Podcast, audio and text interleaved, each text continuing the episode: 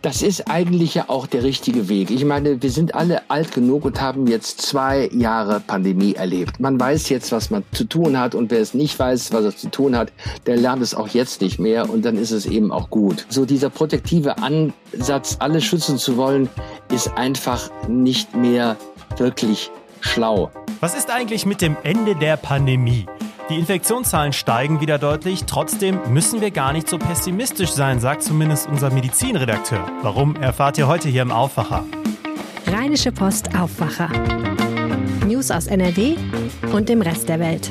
Ich bin Florian Pustlauk, schön, dass ihr dabei seid. Außerdem geht es heute um richtig gutes Essen. Eines der drei besten Restaurants in Deutschland ist in Bergisch Gladbach. So steht es im neuen Restaurantführer von Gourmillot. Aber auch andere Gastronomien in NRW haben es in diesen Gourmetführer geschafft. Welche das sind und warum das gar nicht so etepetete ist, wie man jetzt zunächst denken könnte, hört ihr später hier im Aufwacher. Ich weiß nicht, wie es euch geht, aber ich finde die aktuelle Corona-Lage irgendwie verwirrend. Die Zahlen sind hoch, Schutzmaßnahmen gibt es fast keine mehr. An das Leben ohne Maske gewöhnt man sich ja relativ schnell. Trotzdem ist es zum Beispiel an der Supermarktkasse noch total komisch, finde ich. Wie die Rheinische Post beobachtet Medizinredakteur Wolfram Görz seit zwei Jahren die Pandemie und hat jetzt gerade einen recht optimistischen Artikel veröffentlicht. Den haben wir euch auch in den Shownotes verlinkt. Und darüber wollen wir jetzt sprechen, Wolfram. Herzlich willkommen im Aufwacher. Überschrift des Artikels war, wovon das Ende der Pandemie abhängt. Wie ist denn jetzt gerade überhaupt die Corona-Lage?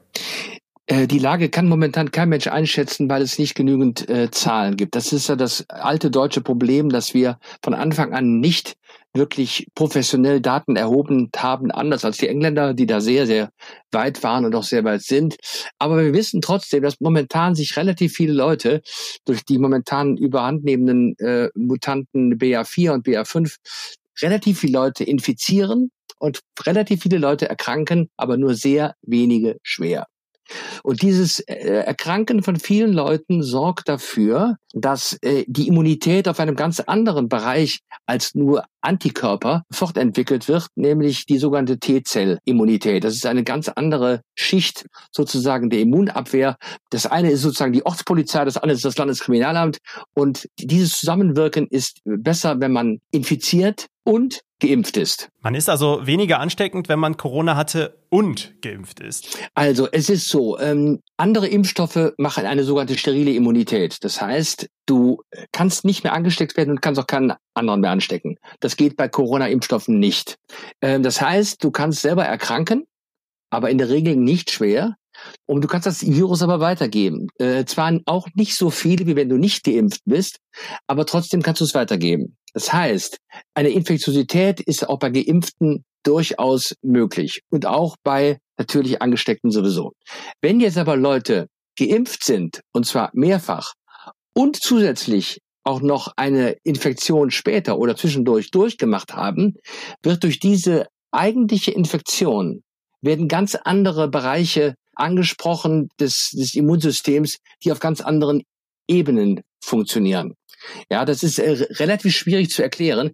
Es ist aber so, dass alle Virologen und alle Immunologen sagen, Mehrfachimpfung plus Ansteckung ist das Beste, was einem passieren kann.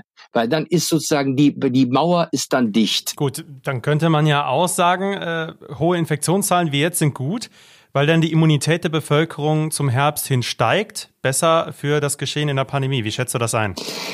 Also äh, gezüchtete äh, hohe Infektionszahlen haben immer ein Risiko. Das eine ist, weil wir nicht wissen, ein wie großer Prozentsatz der Infizierten, wenn auch leicht Infizierten, hinterher Long-Covid entwickeln. Das weiß man einfach nicht. Es gibt jetzt neue Studien, die sagen, okay, Long-Covid und Long-Influenza, also Lang-Grippe, äh, sind irgendwie vergleichbar, aber Long-Covid ist doch nochmal eine andere Hausnummer. Ich glaube nicht, dass man jetzt im Sinne von Masernpartys oder Corona-Partys Leute dazu kriegen äh, sollte, dass sie sich willentlich anstecken. Sprechen wir nochmal genau über deinen Artikel, also über das Ende der Pandemie. Wovon hängt das denn ab? Es klingt ja fast so ein bisschen danach, als würdest du sagen, eigentlich kann alles äh, wie jetzt so weiterlaufen. Jeder muss halt persönlich sein Risiko abschätzen.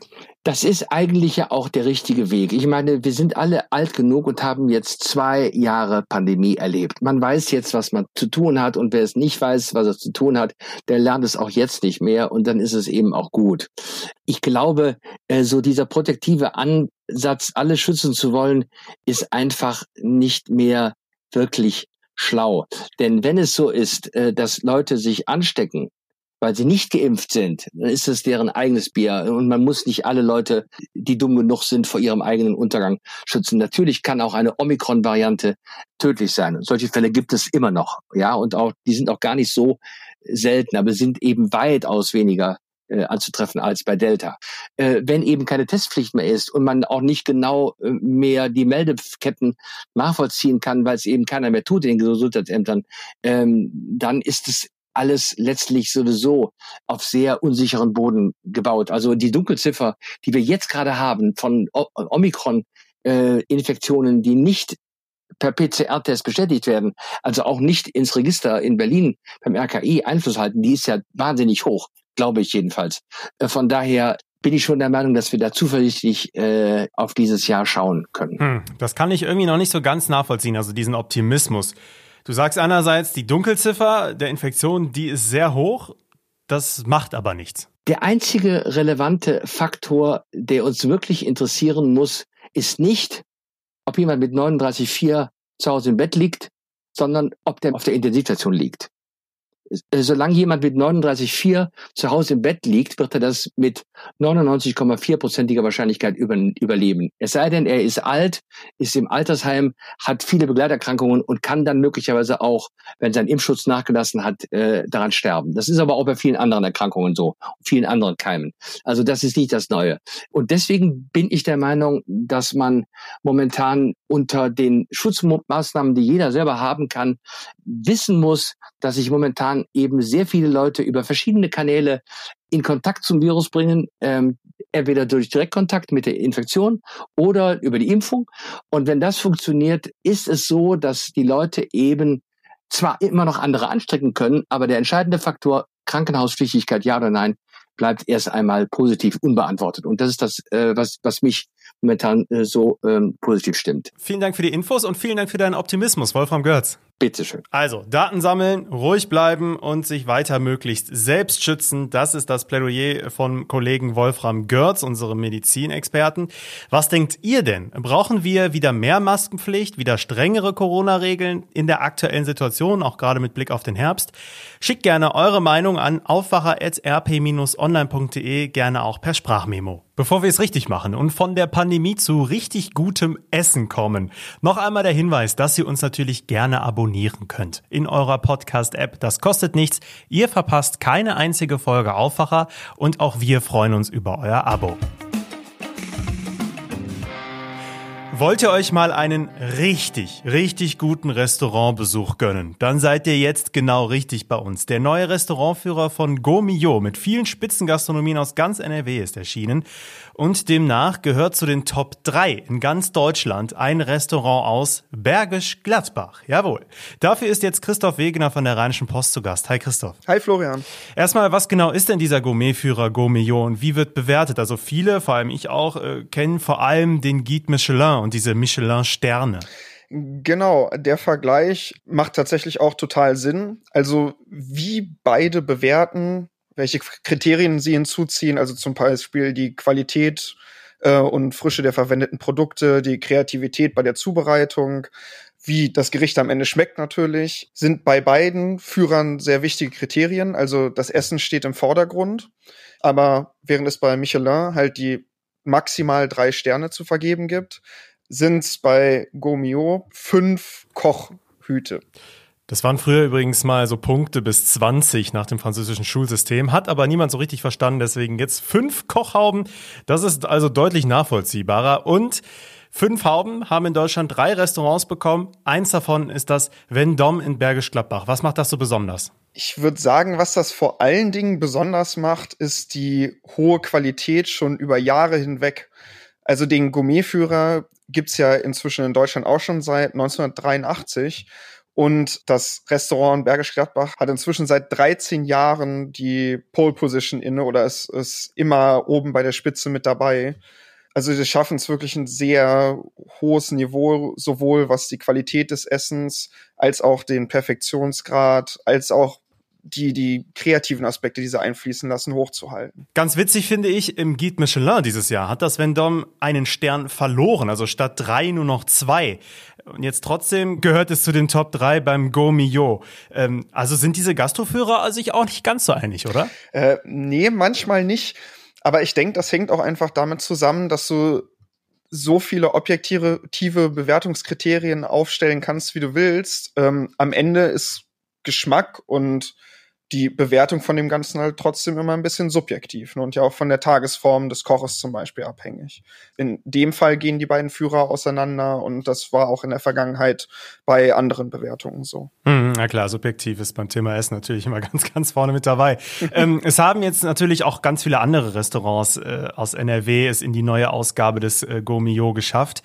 Gib uns doch gerne mal eine Übersicht, wo wir überall diese besonderen Gastronomien finden können. Da wäre zum Beispiel einmal das Intensio in Hilden. Die haben erst Anfang des Jahres aufgemacht, hatten aber vorher schon Erfahrung mit Sterneküche, aber haben sich natürlich trotzdem riesig gefreut, ähm, nach der ganzen harten Arbeit ja jetzt ausgezeichnet zu werden. In Düsseldorf gibt es eine ganze Reihe von Restaurants, die äh, mit in diesem Führer stehen. Äh, da ist einmal zum Beispiel das 1876 Daniel Dalben, das Nagaya und das im Schiffchen. In Köln trägt das Restaurant Astrein zum Beispiel drei Kochhauben. Das Unico und das Halbedels Gasthaus in Bonn wurden auch geehrt und das Restaurant The Stage in Dortmund zum Beispiel. Mhm. Also es gibt überall, wenn man was anderes sehen will als die Currywurstbude um die Ecke, gibt also überall sehr, sehr spannende Restaurants bei uns. Das glaubt man vielleicht auch gar nicht so auf den ersten Blick. Genau, und es ist auch gar nicht tatsächlich so, dass das immer ähm, High-End Gourmet-Restaurants sind, wo man nur mit Ferrari vorfahren darf, sondern eine gute Sache an dem Gourmetführer ist ja, dass die sich rein aufs Essen spezialisieren mit ihrer Bewertung. Erstmal auf jeden Fall, was die Kochmützen angeht. Das heißt, selbst wenn man ein ganz kleines Gasthaus hat und die haben, holen das Maximum raus aus dem, was sie haben, kann man trotzdem in diesem Führer landen. Das ist für jemanden wie mich besonders wichtig, weil wenn ich weiß, dass da nur Etepetete ist, dann gehe ich da erst gar nicht hin. Das ja, ne, das schmeckt dann auch nicht, ne, wenn man. Nee. Muss man immer aufpassen, welchen Löffel man benutzt, bevor man schief angeguckt Oh Gott, nee. Ja. ähm, was meinst du denn, wie wichtig ist so eine Bewertung jetzt gerade zu diesem Zeitpunkt, nach über zwei Jahren Corona-Pandemie, die Gastrobranche hat ja besonders gelitten. Also einmal, und das hat man auf jeden Fall gemerkt, wenn man zum Beispiel mit dem Inhaber vom Intensio in Hilden gesprochen hat, stärkt das den Leuten halt den Rücken. Also du hast eine schwierige Zeit hinter dir, zwei Jahre plus, ne, wo du nicht wusstest, okay, wo geht die Reise hin? Muss ich vielleicht dicht machen? Wird's erstmal nicht besser? Und dann ausgezeichnet zu werden, quasi für die Qualität, also dass du einfach gute Arbeit leistest, trotz allen Sachen, die vorher passiert sind. Ähm, ich glaube, das ist ähm, motivationstechnisch, emotional ist das schon wahnsinnig wichtig. Gleichzeitig ist es ja auch so, dass dieser Führer, also neben, neben dem Michelin-Stern ist auch der ja deutschlandweit bekannt. Und damit gibt es natürlich auch die Chance, dass dein Restaurant auch ins Rampenlicht rückt und ähm, ja, Menschen davon lesen, die das vorher vielleicht gar nicht auf dem Zettel hatten und die dann auch bereit sind, längere Wege vielleicht mal zu gehen, wenn sie sagen, okay, wenn das Essen da so gut ist, dann probiere ich das halt mal. Oder es bei uns im Podcast hören. Vielen Dank, Christoph Wegener. Sehr gerne. Und damit ihr nochmal nachlesen könnt, welche Restaurants aus NRW es in den neuen Gomio geschafft haben und natürlich auch warum, habe ich euch einen Artikel bei uns in den Shownotes verlinkt. Und diese Themen sind heute auch noch wichtig. Nochmal kurz zu Corona. Die aktuellen Regeln in NRW wurden um eine Woche verlängert, heißt bis Ende Juni. Wie es danach weitergeht, ist noch unklar. Vor allem ist die Zukunft der kostenlosen Bürgertests noch offen und die sind für viele aktuelle Regeln wichtig. In Kaiserslautern beginnt heute der Prozess wegen den Polizistenmorden in der Westpfalz. Im Januar wurden die beiden Beamten bei einer nächtlichen Verkehrskontrolle erschossen. Angeklagt ist ein 39-Jähriger. Er wollte laut der Anklage Wilderei vertuschen. Gestern wurde in dem Zusammenhang eine Wohnung in Duisburg durchsucht. Eine 20-Jährige soll die Morde im Internet bejubelt haben. NRW ist auch ein Schwerpunkt bundesweiter Ermittlungen nach den Hassäußerungen im Internet.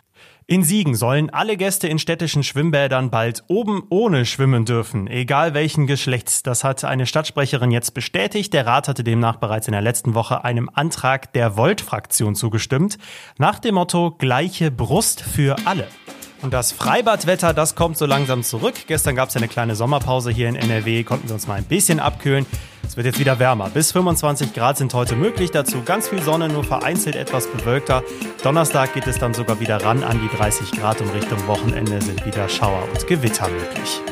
Das war der Aufwacher für Dienstag, den 21. Juni. Ich hoffe, es hat euch gefallen. Ich wünsche euch jetzt noch einen schönen Tag. Ich bin Florian Pustlock. Macht's gut. Mehr Nachrichten aus NRW gibt's jederzeit auf RP Online. rp-online.de